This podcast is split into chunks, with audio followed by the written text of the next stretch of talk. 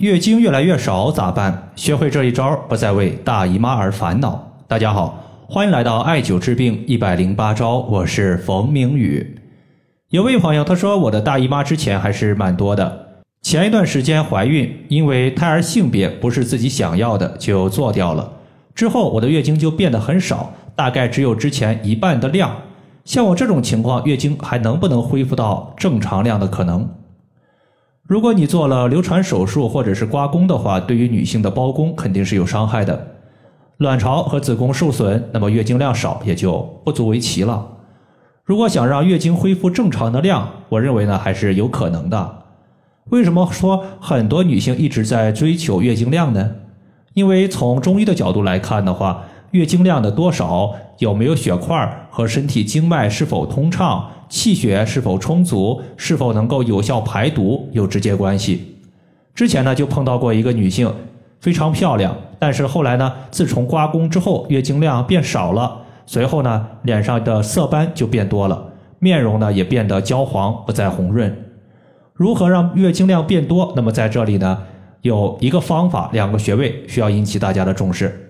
一个方法就是益母草煮鸡蛋，两个穴位就是足三里穴和绝骨穴。首先，我们先来了解一下月经是如何产生的。我把它呢划分成几个阶段。首先是饮食到脾胃，由脾胃到气血，然后血归于肝，肝主疏泄，然后通过经脉，最后到达子宫。上面呢，我就把经血的产生和大家简单的画了一幅图。具体的意思呢，就是通过日常的吃饭和饮食，脾胃把食物的精华物质提取出来，经过一系列的运化之后生成气血。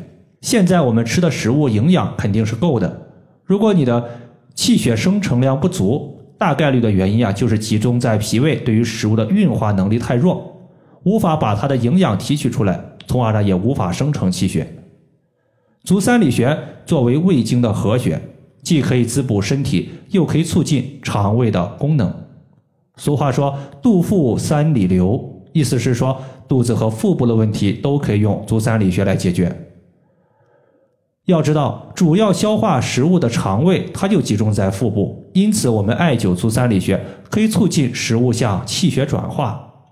有一次，王小三儿他由于经常熬夜加班，他和我讲说：“冯老师，我感觉自己的身体大不如从前了。”之前我一口气可以熬夜到凌晨三点，第二天睡醒之后吃碗面就可以继续工作到凌晨。现在熬夜到半夜十二点，第二天睡到中午还是感觉特别的累，甚至有几次都出现了上下楼气短以及眼冒金星的情况。我说，过了三十岁以后，无论是男还是女，整体的体质都处于是下坡路的一个阶段，比不了十八九岁的黄金年龄。你可以考虑在足三里穴绑一个艾灸罐，每天艾灸个三四十分钟，观察一个月看看。大概过了有两个月，王小三说：“我现在气短消失了，每天也特别的精神。那为啥艾灸足三里穴它提升精力的效果这么明显呢？”我说，在《外台秘要》这本书中记载说，三十以上若不灸三里，令人气上眼暗，阳气逐渐衰弱。意思是说，如果过了三十岁之后，你不艾灸足三里穴，它就会使阳气不足，容易导致心慌、气短以及两眼昏花。足三里穴提升了脾胃生化气血的能力，血液多了，脏器得到的滋养足够，能够延缓衰老。足三里穴，当我们屈膝九十度的时候，在膝盖骨外侧有一个凹陷，这个凹陷往下三寸就是足三里穴。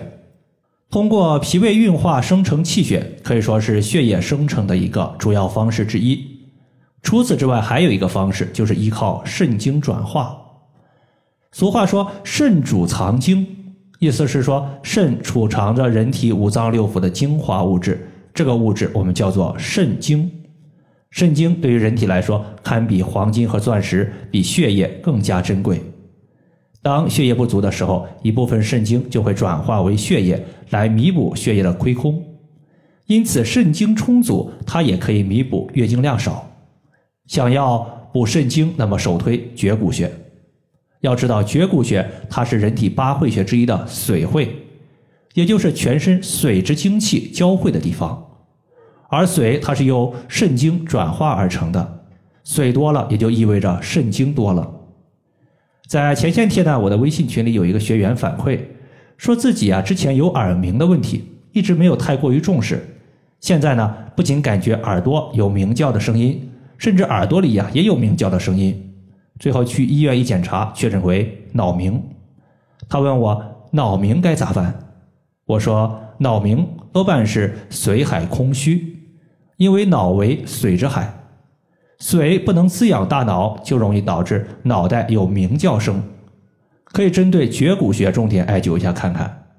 后来呢，他就把单联的镂空艾灸罐绑在小腿外侧的绝骨穴，每天做饭时也是绑一个艾灸罐，艾灸了半个多月，现在呢，他脑鸣的频率已经大大降低了。虽然说脑鸣依然存在。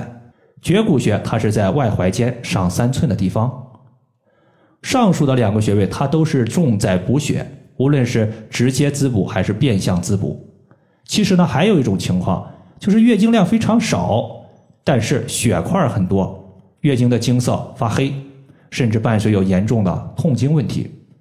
这种情况，它就不是单纯的一个血少的问题，而是淤血淤堵了经脉，导致月经量少。这个时候呢，推荐一个东西叫做益母草煮鸡蛋，因为益母草它的主要作用就是活血，可以把淤血给散开。再加上鸡蛋，大家都知道非常有营养的一个东西，吃了之后可以补益身体、补益气血。对于月经量少的朋友，效果也是特别明显。大家可以每次呢取益母草三十克，鸡蛋两个，直接加水同煮。鸡蛋煮熟之后，把壳给去掉，再煮片刻，直接吃蛋喝汤就可以了。当然了，你在煮鸡蛋之前，这两枚鸡蛋你要彻底的洗干净，不要拿着特别脏的鸡蛋就往益母草的水里扔，肯定是不合适的。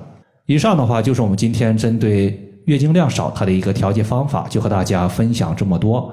如果大家还有所不明白的，可以关注我的公众账号“冯明宇艾灸”，姓冯的冯，名字的名，下雨的雨。感谢大家的收听，我们下期节目再见。